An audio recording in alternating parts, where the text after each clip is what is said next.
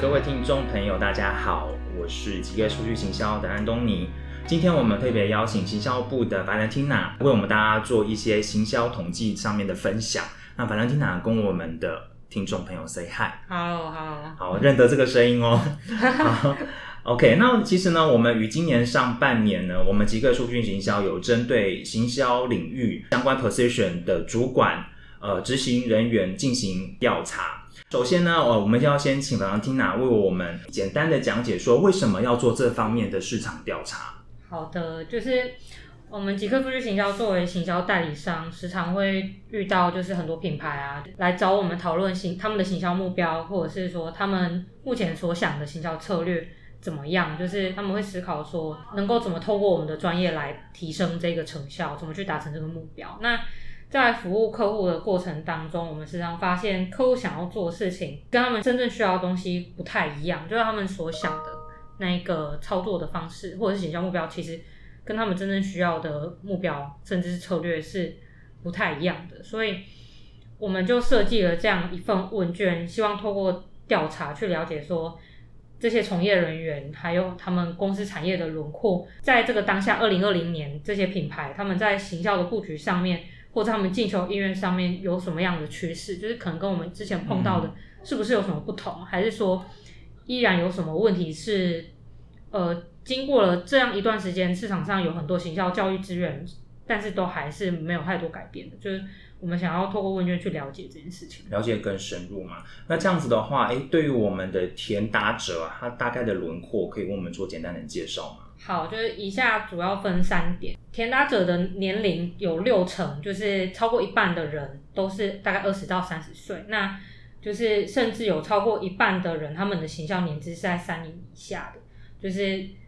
年纪比较大，他他的行销年资有五年以上的，大概只有三成。所以说，我们的填答者的新手是相对多一些，不是说没有老手，而是说新手比重稍稍多一点。对，那职位而言，就是他们。以综综合型的企划相关工作是最大众，像是什么行销企呃数位行销企划或者行销企划、电商企划这些类别加起来就有四成。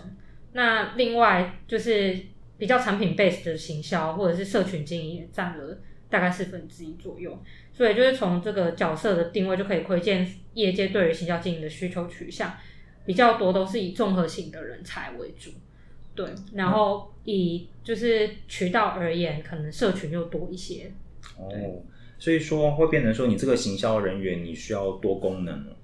对，就是比较少是，比如说我单一做广告投手，或者是单一做 SEO 的人员，至少我们收到的回复是这样子。所以同时间你可能也要会这块领域，另外一个领域也是也要有一点涉略，就什么都要碰一点。对，样样都要通。对，比较百样型的。哎，那所以刚刚讲说我们的年资的话，以从事行销相关的话，大概平均是三到五年嘛。对对对。在这个区间当中。对。哦。嗯，那以产业而言，就是 B to C 跟 B to B 的比率比例其实是很平均的，就是大概各占一半。那其中 B to C 的零售跟 B to B 的服务又是最多的，就一般大家比较消费者取向都是零售嘛，就是卖东西这样。那做服务的就是以 B to B 的。又稍微多一点，对，然后再来的话就是，呃，员工人数在五十人以下的中小企业又占了三分之二，就的确是如同台湾中小企业为多这样子的一个行销环境。那另外可以补充的就是刚刚讲到，以综合型的人才比较多嘛，因为我们其实有发现绝大部分行销部门的人数大多就是落在两到三个，就是平均而言就不会太多，所以。呃，大家会有多功能的角色，似乎也是蛮正常的。因为人数少的话呢，你同时需要面向会比较多一点。你要兼身兼多职，对。对，有可能就是像是行销兼业务嘛，还是或者是说行销同时间你要兼任公关，也有可能。因为像是我们也有也有人填他的行销部门是超过五十人的，那一般这种状况应该蛮少的，就是可能。在他们公司的认知中，行销跟业务是同样的一件事情。哦，这是极有可能的。对，因为现在很多中小企业的话都是多合一啦。哎，那对于这个部分的话，整体填答者的话，呃，目前有超过五十人以上的企业吗？也有啊，也有啊，只是他们就大概只占了三分之一，只占了三分之一。对，OK，所以人数是相对于说我们台湾中小企业占八成的这种比例也是是一致的，跟我们现在整个就是大大大致上我们的采样是有稍微反映到这个现现实，反映在现在现实业态上面的状况。对对，那我们在针对一些呃问卷调查的项目，比方说它的行销目标，还有你的行销的管道有哪些，乃至于预算，做更深入的一些探讨。好了，呃，请问一下 Valentina，那我们这个老板啊，我们统计数据有针对老板跟行销人嘛，那之间的比较不一样的差异，可以跟我们做一下说明吗？对，我们有特别在问卷里面问大家说，哎，在你的眼，就是你作为行销人员的眼中，跟你的老，你认为你的老板的眼中，就是最重要的目标是什么？其中我们就可以看到有一些落差，就是大家在意的面向不太一样，但大致上其实是一致的。其实我很出乎我们意料之外，是就是行销人员比老板还要更在乎转换。一般我们大家都会觉得老板就是最最在意你最后的订单或是你的名单的这个成效，对。嗯但是很 就是除我们意料之外，就是把这个列为是最重视结果的行销人员，就是比老板认为就是转换是最重要的这个结果是超过一半的。那你觉得这两个呃的差异呢，有在哪边是可以反映得出来吗？呃，是指说呃，因为行销人员相对在乎转换，那老板更在乎什么吗？对啊，然后嗯，那我觉得先就是先去讲其次大家比较在乎的是什么好了，就是转换一定是大家最在意的事情嘛。那跟转换呃稍微接近，算是相当的程度，就是在曝光的部分，就是不管是你的触及还是你的流量，再来才是比较像是顾客终身价值跟回购率的部分。那行销人员其实相对比较在乎顾客终身价值，对，然后但是老板也有填了，有不少人是说老板比较在乎回购率，那但是这两件事情其实是差不多的，所以其实呃不管是老板还是行销人员，大家在意的事情其实没有太大的落差。主要是说老板对自己的品牌的声量，反而是相对是比较重视一点。对对，哦然后再再来大家的回答可能就是比较偏向是品牌形象的耕耘，比较互动面向的嗯部分。对，然后呃，我们有注意到一个蛮有趣的事情啊，就是我们有一个你重视的结果的选项是粉丝人数，然后没有任何的行销人员选择这一点，但是还是有公司的老板是在意粉丝人数这件事情的。诶，那这样子的话，要怎么去解读这个问题啊？我觉得就是粉丝人数其实是就是你经营 Facebook 或是 Instagram 一个很直觉大家都会看得到形象门面的东西。是对，但是如果在行销人员视角，一定都会知道说，你的粉丝人数不一定代表你的触及，甚至也不代表你的转换。对，所以说，就我们过去在业界当中呢，服务的客户，我们大概可以知道说，诶，你的追踪人数多，不代表说他是我们要的 TA。对，对这也是一个比较大的问题是在这边了。好，那我我们呢调查的公司当中呢，有哪一些是已经有在耕耘的行销管道呢？嗯，就是我们有去呃调查了解，就是在各个行销管道当中，就是这些问卷填答者他们的公司有经营哪一些？对，然后我们列出了很多选项。那大致上从趋势来看，我们可以分成三个部分。第一个最多人耕耘的就是呃网络的门面的部分，就占了八成，像是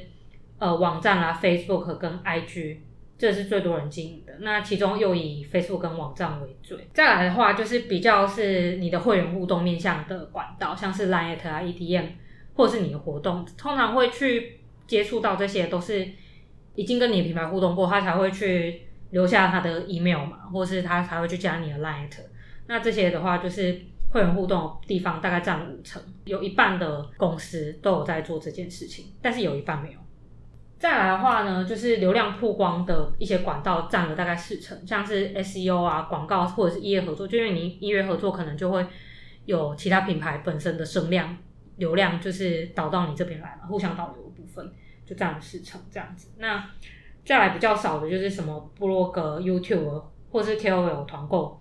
这一类的是最少。它大概占多，呃，可能十趴到三十趴不等，所以它是相对于一到三成。比较少的一点的。对，马兰汀娜，我们这边的话有什么一些呃发现？说在这次的调查当中，嗯，那很明显的，我们提供的管道都是数位管道比较多一点，自然而然就会好像大家都在做数位事情。但是我们发现很意外的经营活动的比例是接近一半的，表示说线下管道大家还是还是有一定程度的重视。对，然后你怎么去跟你的消费者拉近距离，其实也是线下还是有一定不可取代性。呃，还有另外一件事情就是，我们发现消费者的购买旅程，大家是有点忽视他的，他的理解没有到很深刻。因为在我们前面的一个题目是，我们刚刚探讨的是大家认为最重要的目标是什么？是对，大家最重视的目标就是转换还有曝光这一块。但是我们发现只有四成的人花比较多力气在经营曝光，比如说 SEO 广告跟异业合作这种比较积极的面向，等于说有八成的人有在做网站跟 Facebook，但是大概三到四成的人他是没有导流进来的。那这样会有什么问题？就是你你做了这么多的事情，你可能很常在更新你的 Facebook，很常在更新你的网站，但是在看的人都是同一群，你没有去拓展你的受众，一直做内容，但是没有曝光出去。那等于说他们没有 push 到一些你接触到的客户往下一个消费者阶段前进。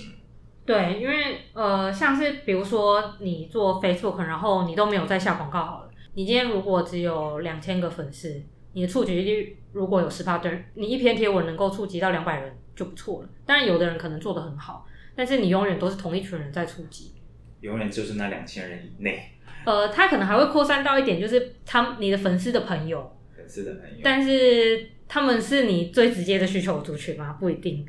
你要去拓展你的直接需求族群，一定还是需要有更积极的方式。比如说，呃，你透过广告一定是最直接的，当然广告不一定每一间公司都有预算。假设说你在没有那么多预算的状况，你还有什么其他选择？比如说，你可以做 SEO，你同样每周都在做贴文，如果把同样的时间拿来做一点 SEO，可能你可以拿到是更长期的效益，而且你都会拿到新的新的族群。潜在有需求的，有需求的人是一直有新的人出现嘛？你用 Facebook 自然触及就不一定。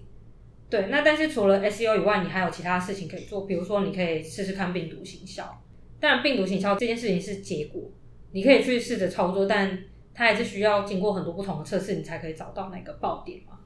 比较像说用议题的方式让大家去散播出去。对，然后再来还有一种方式是，比如说你透过合作，不管是品牌的合作、业的合作，或是网红的合作，它都可以让你去互相杠杆彼此的粉丝或是你的流量。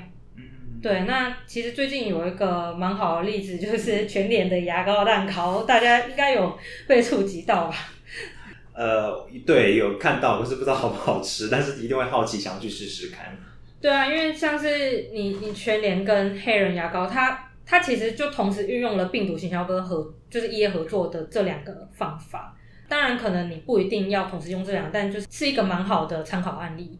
就是大家可以从呃市面上大家的操作模式去学习。那我们接下来是来讨论关于预算的范围哦。那我们在这个调查一些对象呢，他们的公司呢预算范围呢，大概是在落在哪个的行列当中？好，就是我们在问卷结果中，就是发现以预算而言，我们都是以每季为单位去调查你的预算。三个月，对，我们以一季为主，一季就是三个月嘛。有接近一半的公司是没有编列超过四点五万预算，也就是说，平均一个月他们只有一点五万的预算可以运用，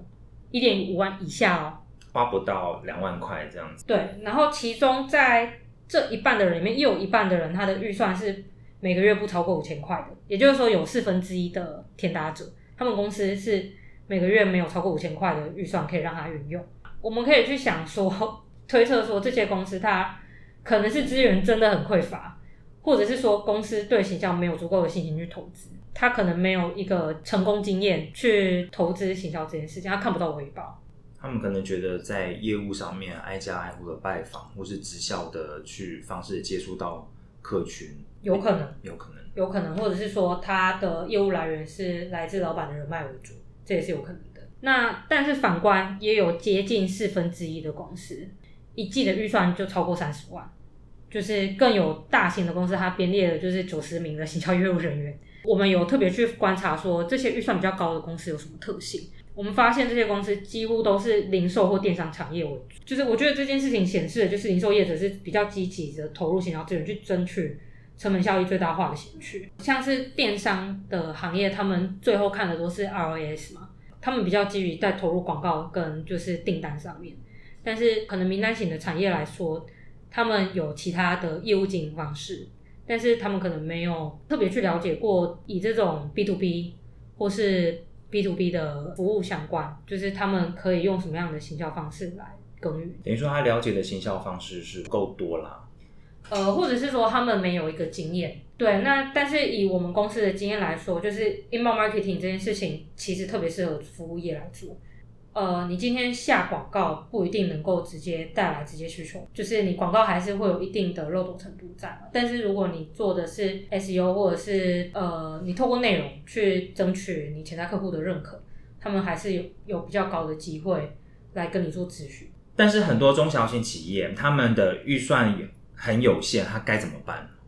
对，就是我们刚刚有讲到，有四分之一的人他们几乎没有钱。大概有一半的人都是一点五万的预算以下嘛，每个月就是其实这个运用空间已经蛮小了。然后五千块以下就更不用说了。大家的目标都是要争取破网跟转换嘛，是对。那你要怎么去分配你的预算，或是你要怎么去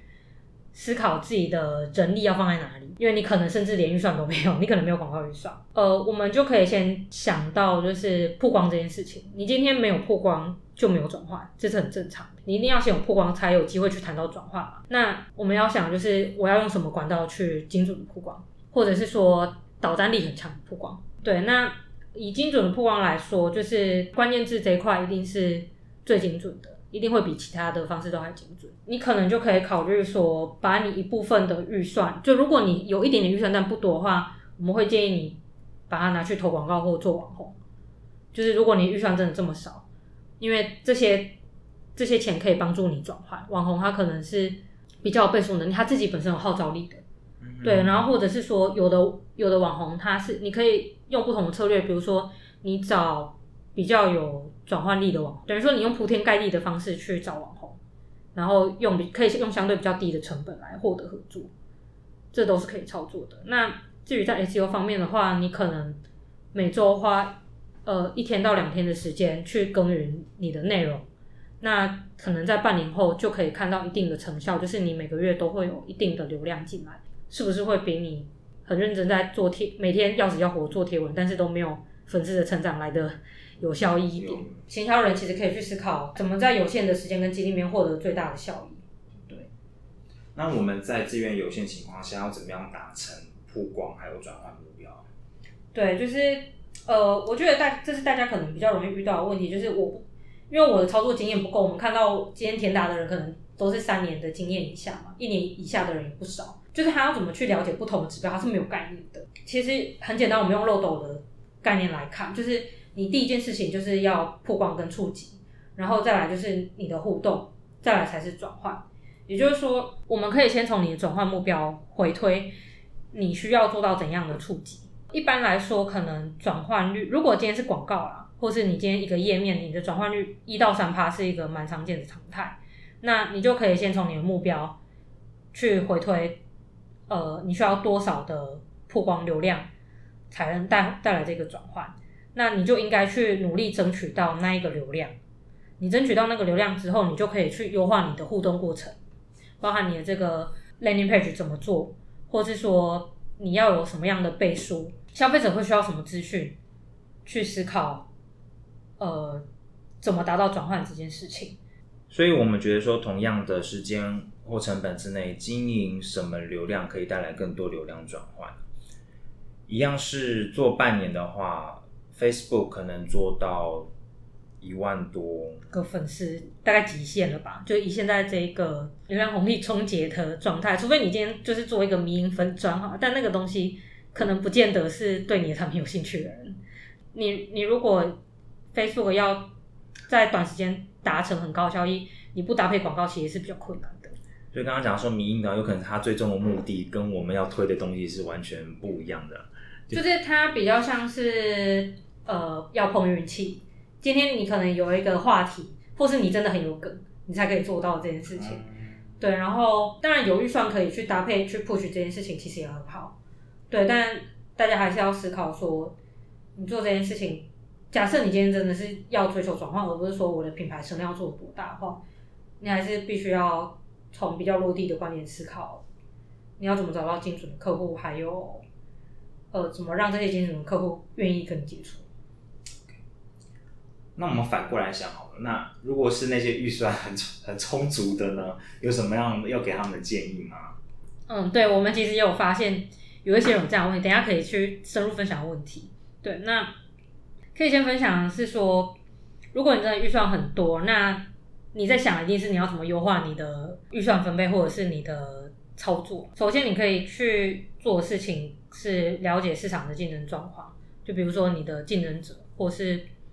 呃，其他的品牌他们怎么做，然后怎么样是有成果的？那当然你不一定知道人家成果怎么样，但至少你可以去试试看。你从你的目标族群的购买旅程去找出目前的缺口，去加强沟通。就比如说，嗯，我们刚刚发现，在做论坛口碑这件事情的人很少，或是网红这一块的人很少，但是。呃，你目标族群一定都会希望你的产品或是你的服务是有一些评论的，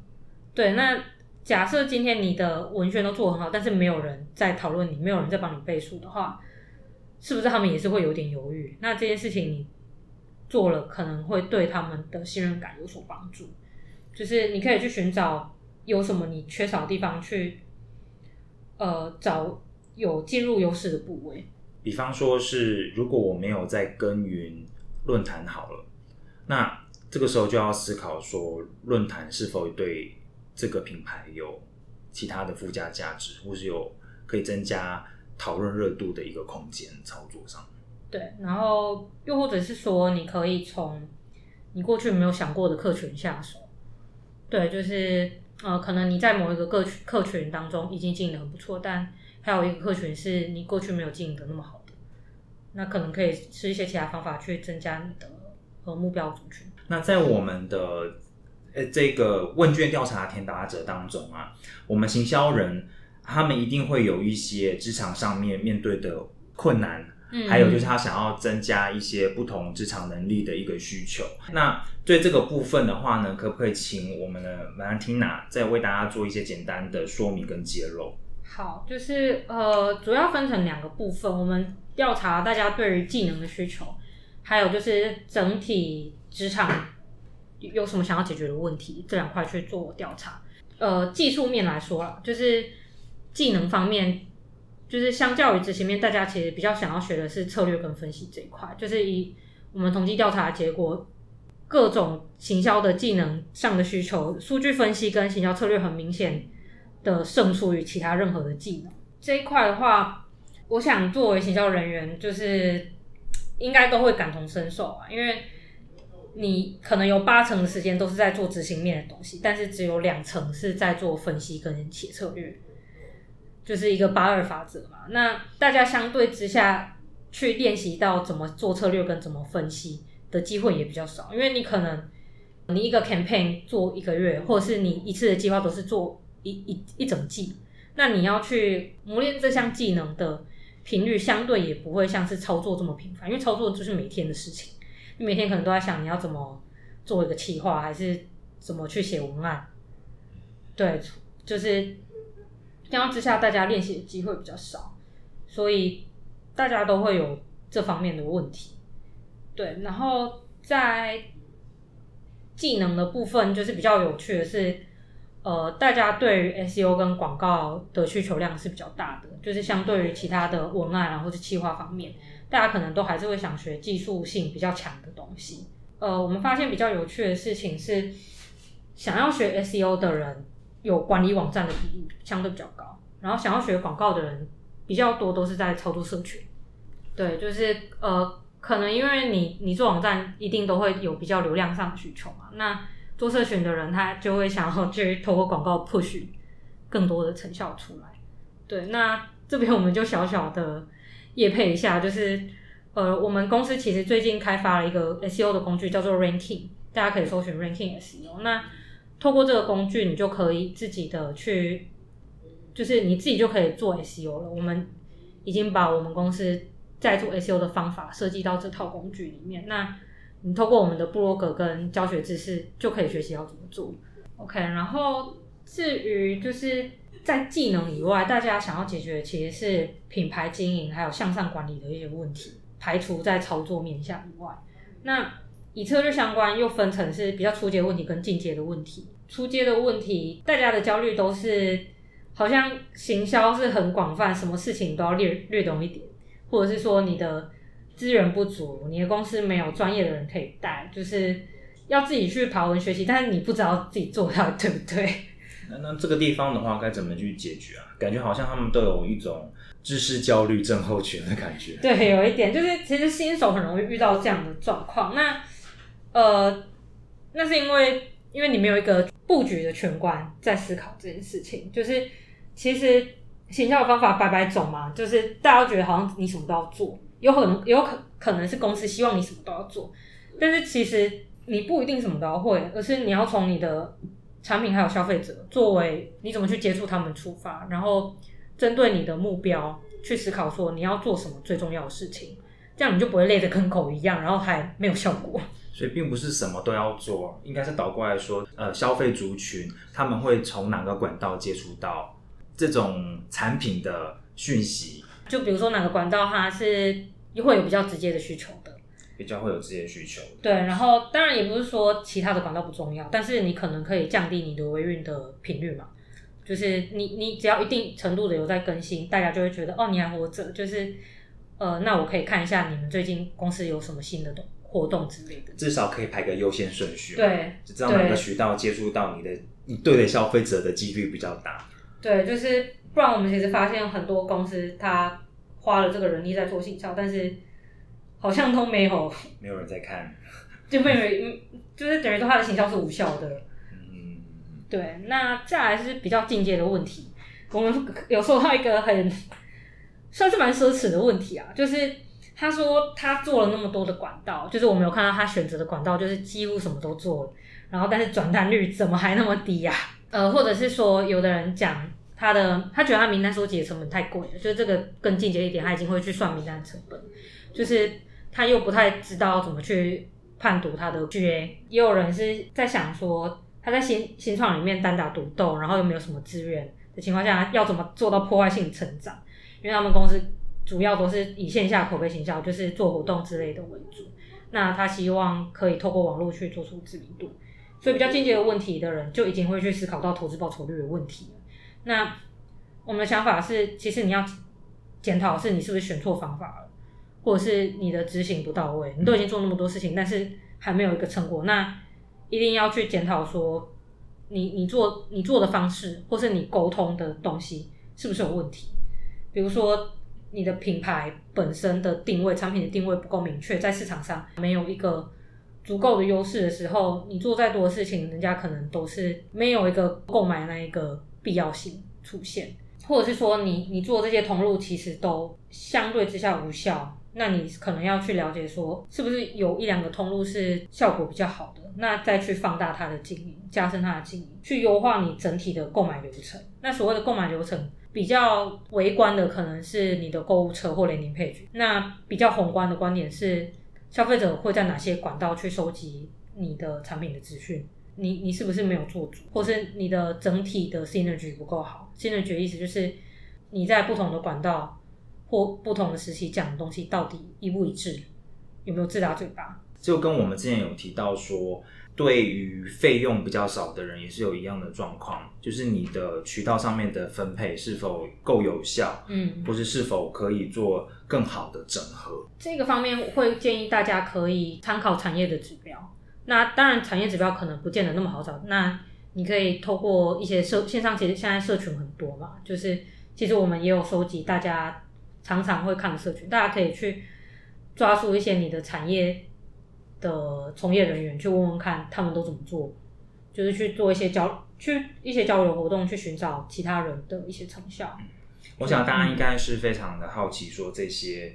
报告们要在哪里看？我们会贴在我们 pocket 下面的链接。那大家有兴趣的话，你可以下载来做看一下。呃，结果报告、统计报告的数字以及相关的参考资料在哪里？嗯，好，这个关于我们的行销人员的话，他除了知识上面的需求以外，他好像也有组织跟管理经营者沟通上面的能力，想要去提升。对，这边呃，我们收到的问题比较多，就是跟主管或老板沟通不良的部分。就是其实年轻人都有很多想法，很多计划点子，但是